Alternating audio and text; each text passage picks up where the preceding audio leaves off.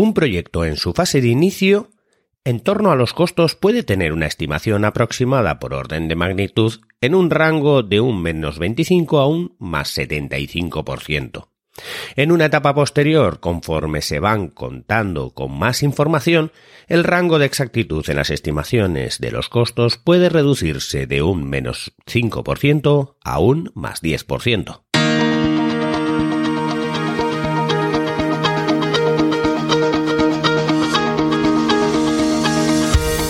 Hola, estás escuchando Proyecto, un podcast de Emilcar FM sobre dirección y gestión de proyectos, metodologías ágiles, lean, productividad y mucho más.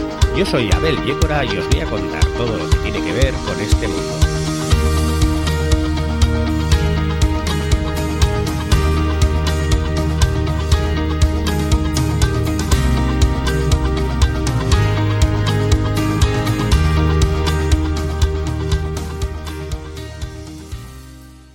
Bueno, capítulo 49 y esta vez vamos a seguir un poco con el tema de la gestión de los costos contando uno de los procesos más simples pero a la vez más importantes que es la estimación de los costos.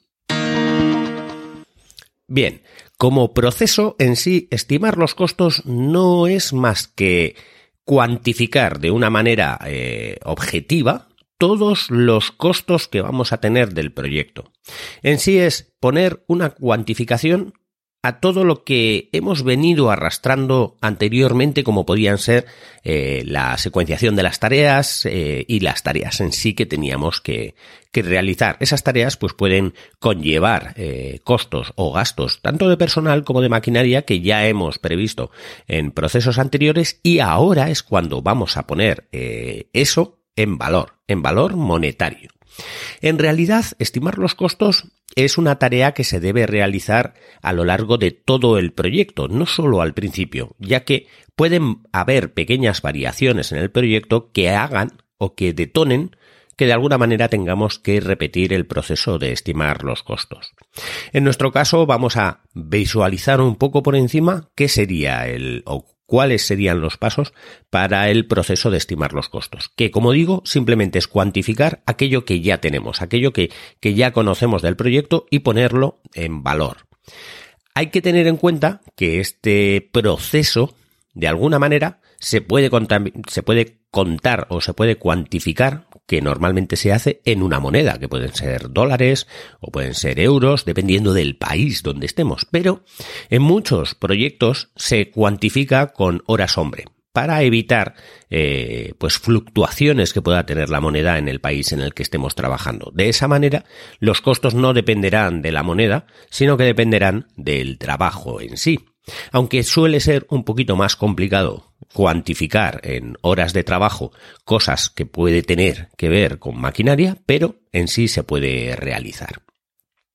Aparte de la cuantificación de todos los costos de todo lo que tenemos, eh, eh, digamos, previsto trabajar en el proyecto, también tenemos que tener a la vez eh, una revisión por encima sobre una toma de decisiones que tenemos que hacer sobre aquellos eh, elementos que podamos necesitar. Y tenemos que eh, pues hacer balances entre los costos y los riesgos de estos costos. Unos riesgos que se han podido estimar en otros procesos, como puede ser el de identificar los riesgos. También hay que tener en cuenta que tendremos que tomar decisiones en este proceso de los costos sobre si algunas de las cosas es mejor hacerlas o comprarlas. Por ejemplo, si tenemos que hacer una pared, a veces las paredes pueden ser prefabricadas. Deberíamos de decidir si nos conviene más realizar esa pared eh, con un albañil y con el material que hay que comprar y con la herramienta que se necesita para ello, o nos saldría mejor eh, comprar esa pared eh, prefabricada.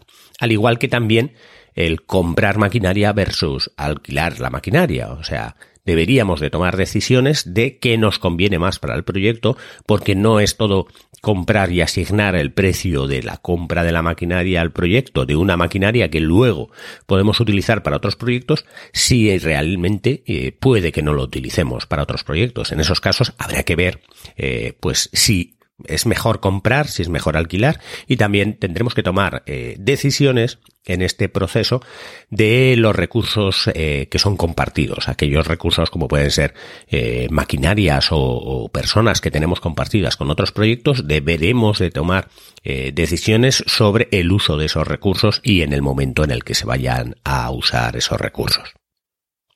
En este proceso también tendremos que tener en cuenta que las estimaciones que realizamos sobre el, sobre el proyecto, la mayoría de las veces va a estar equivocada. Tendremos que tener en cuenta que estas estimaciones de costos varían. Varían tanto que en fases eh, eh, primarias del proyecto, en, al principio del proyecto, esas estimaciones de costos eh, pueden variar desde un menos 25% frente a lo planificado hasta un más 75% frente a lo planificado.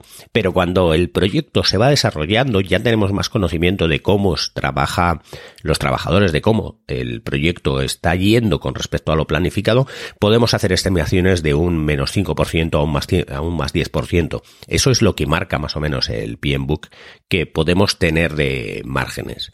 Está claro que cuanta más información tengamos sobre el proyecto en sí y sobre dónde, cuando estamos desarrollando el proyecto, mejor van a ser las estimaciones. Por eso, las estimaciones de los costos o el proceso de estimar los costos se realiza durante todo el proyecto para afinar esos costos y tener claro el siguiente proceso que veremos en próximos capítulos, que será el de estimar el presupuesto.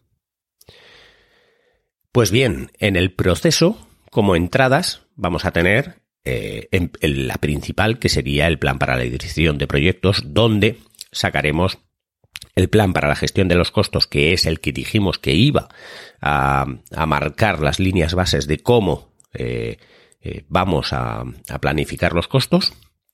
También el plan para la gestión de la calidad, ya que eh, la calidad conlleva un costo, así que dependiendo de la calidad del proyecto tendremos que asignar unos costos eh, probablemente más elevados o menos elevados dependiendo de las exigencias que hayamos marcado en el plan para la gestión de la calidad. Y así que como eso, las líneas bases del alcance, que es aquella en la que íbamos a tener, eh, pues eso, todo el desglose de trabajo y pues eh, aparte de eso también pues el diccionario de la EDT para saber lo que teníamos que tener, pues todo eso que necesitamos, ¿vale?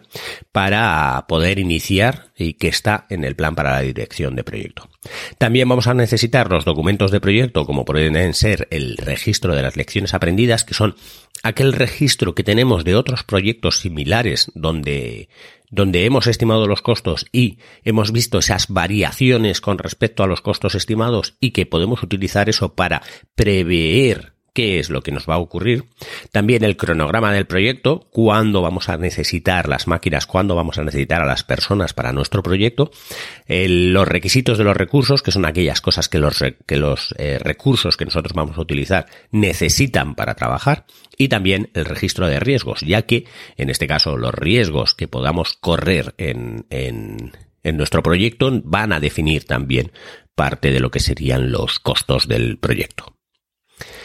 También tenemos como entradas los factores ambientales de la empresa, que ya sabemos que son entradas de muchísimos de los proyectos, y en concreto dentro de estos factores ambientales, pues pueden ser las eh, condiciones del mercado, si esos mercados son volátiles o son estables, también la información comercial de dominio público, como cuánto cuesta la hora hombre en el sitio donde vamos a hacer el proyecto, y las tasas de cambio e inflación de la moneda, ya que cuando convertimos eh, nuestro trabajo, nuestro proyecto a moneda, estamos eh, a expensas del valor de esa moneda que pueda tener y además en proyectos internacionales más agudizado todavía. Y por último tenemos los activos de los procesos de la organización, como pueden ser pues esa documentación que utilizamos para, para rellenar o para o de apoyo, eh, también las políticas de estimaciones de, de costos que pueda tener la empresa, pues las plantillas que hemos dicho y eh, pues información histórica de eh, proyectos que pueda tener la empresa similares y que nos puedan ayudar a estimar los costos eh, con un con más acierto.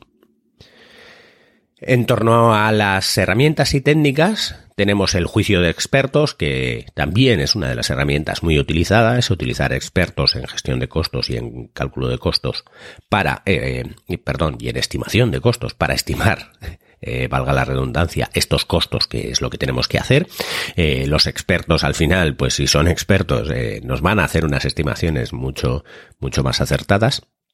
También tenemos la, las técnicas de estimación, como puede ser la, la estimación analógica, que se basa en que vamos a utilizar otro proyecto que sea análogo y vamos a utilizar esas estimaciones que hicimos y que fueran acertadas con este proyecto. Tenemos estimaciones como la estimación paramétrica en la que utilizamos, digamos, unas tablas genéricas de parámetros de, pues, eh, la hora de oficial cuesta tanto dinero. Pues a partir de ahí solo tenemos que multiplicar las horas que nosotros habíamos estimado de tiempo para un oficial y eh, utilizar esas tablas, esas tablas que son parámetros básicamente que utilizamos. También tenemos la estimación ascendente, que es coger cada una de las pequeñas cosas que tenemos sacadas ya desde el desglose de trabajo que hicimos en otro de los procesos y estimar un costo a cada una de esas pequeñas eh, paquetes de trabajo y luego a partir de ahí ir sumando hacia arriba para calcular el coste total del proyecto. Y luego también tenemos pues técnicas como la estimación por tres valores en la que tenemos un costo más probable, un costo optimista y un costo pesimista eh, y lo dividimos entre tres o entre seis dependiendo del valor que le queramos dar. En sí básicamente es cuando nosotros eh, establecemos o, pensamos eh, en, en, qué precio le vamos o qué costo le vamos a poner a, por ejemplo, realizar un, una pared de un edificio, ¿vale? Pues vamos a, nosotros ya tenemos más o menos claro cuánto puede valer, pero la estimación por tres valores lo que nos dice es que primero pensemos en cuál es la estimación eh, si, si, todo va normal. Entonces tenemos más o menos eh, la estimación del costo si todo va normal. Luego, ¿cuál es la estimación si todo lo que necesitamos va mal? Entonces en ese caso pues puede que esos costos sean más caros y cuál es la estimación si todo va perfectísimamente bien, o sea, mejor que bien. Entonces ese sería el costo eh, optimista. Si eh, sumamos esos tres costos y lo dividimos entre tres, pues daremos el mismo peso a cada una y se nos variará ese costo de tal manera que se nos ajustará a, eh, pues a, eso, al costo más medio entre lo pesimista y lo, y lo optimista. Sin embargo, eh, algunas de las estimaciones por tres valores lo que hacen es asignar eh, cuatro puntos más al costo más eh, común o al costo normal, de tal manera que luego al dividirlo entre seis te sale que no se desvía tanto si el costo pesimista o el costo optimista es excesivamente o está excesivamente separado del costo más probable. ¿Qué más? Tenemos por aquí los eh, análisis de datos, que es coger los datos de otros proyectos y analizarlos, también los datos de este proyecto y analizarlos por, eh, pues para ver qué, qué, cuál es, eh, o estimar con más acierto, como siempre, los costos. Los análisis de reserva, que son hacer una especie de reserva por si el proyecto va mal, pero no se puede hacer la reserva al tuntún, sino que eh, esos análisis de reserva hay que hacerlos, eh, digamos, contando con el, con el, con el proyecto. Y aquí es donde entra en juego los conocidos desconocidos y los eh, desconocidos desconocidos, que esto son un poco ver todos esos riesgos que ya los conocemos, pero que no sabemos si van a ocurrir. Ahí, a esos riesgos hay que asignarles un valor y ese valor tiene que ir dentro de los costos. Independientemente de que el riesgo se materialice finalmente, nosotros tenemos que estimar que ese riesgo tiene una probabilidad de que ocurra y asignaremos el costo multiplicado por la probabilidad como costo. O sea, si un riesgo se materializa y nos cuesta mil y hay un 50% de posibilidades de que ocurra, tendremos que hacer una reserva de 500, que sería la mitad. ¿Vale? Esa reserva la hacemos porque eh, no todos los riesgos se van a cumplir y, los riesgos que tengan más probabilidades tendremos que dotar más eh, reserva. También eh, meteremos los costos de calidad en este análisis de, de, en estos análisis de datos. Y luego aparte pues vamos a tener como técnicas eh, los sistemas de información para la dirección de proyectos que son los softwares el software normal eh, que utilicemos para para la dirección de proyectos que nos ayudará eh, a estimar los costos. Muchas veces eh, pues nos hace ese tipo de sumas cuando ya hemos asignado costos a los sitios, o sea, a las tareas que tengamos que hacer o, esas reservas, ¿vale? Tendremos también la toma de decisiones como técnicas de tal manera que, que bueno, pues eh, cuando haya dudas sobre ciertas cosas, pues tanto los expertos o, o el director de proyecto pues tendrá que tomar una decisión en algunas cosas, incluso en lo que habíamos dicho antes de, por ejemplo, si vamos a comprar o vamos a hacer eh, algunas de las cosas del proyecto. Como salidas de estimar los costos, vamos a tener la estimación de los costos, que básicamente es, eh, en parámetros generales, el costo del proyecto general. El costo de cada una de las cosas, pero también el costo general del proyecto. ¿Cuál va a ser el costo? Como hemos dicho, si este proceso lo hacemos al principio del proyecto, tendremos una variación mucho más grande que si lo hacemos eh, consecutivamente mientras el proyecto se va desarrollando, que entonces podremos afinar mucho más esos costos. También tenemos las bases de las estimaciones, que son cómo hemos estimado y qué hemos estimado, pues todos esos costos pequeños de cada uno de los sitios, que podrán variar, como digo, eh, también a lo largo del proyecto.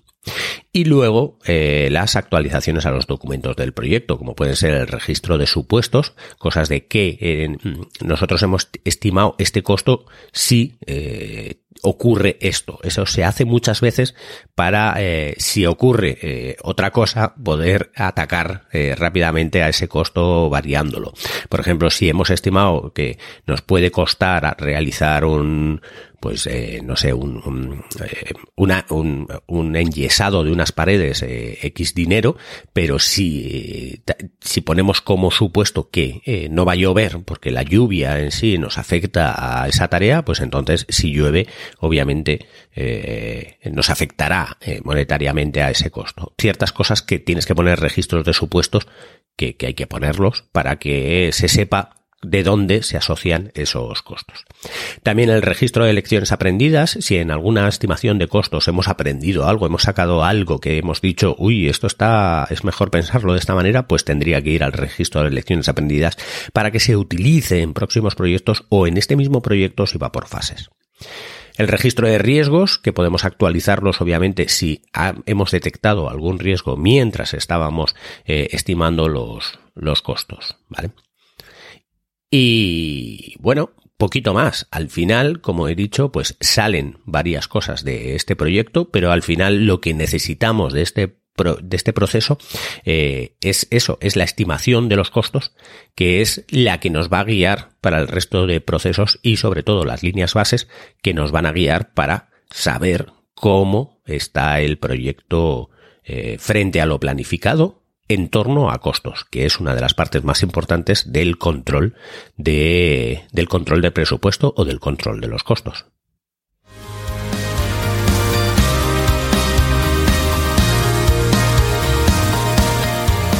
Y hasta aquí el capítulo de hoy. Muchas gracias por escucharme. Tenéis todos los medios de contacto, la información y los enlaces de este capítulo en emilcar.fm barra proyecta, donde espero vuestros comentarios. Hasta el próximo capítulo y no os olvidéis de que lo bien planificado, bien sale.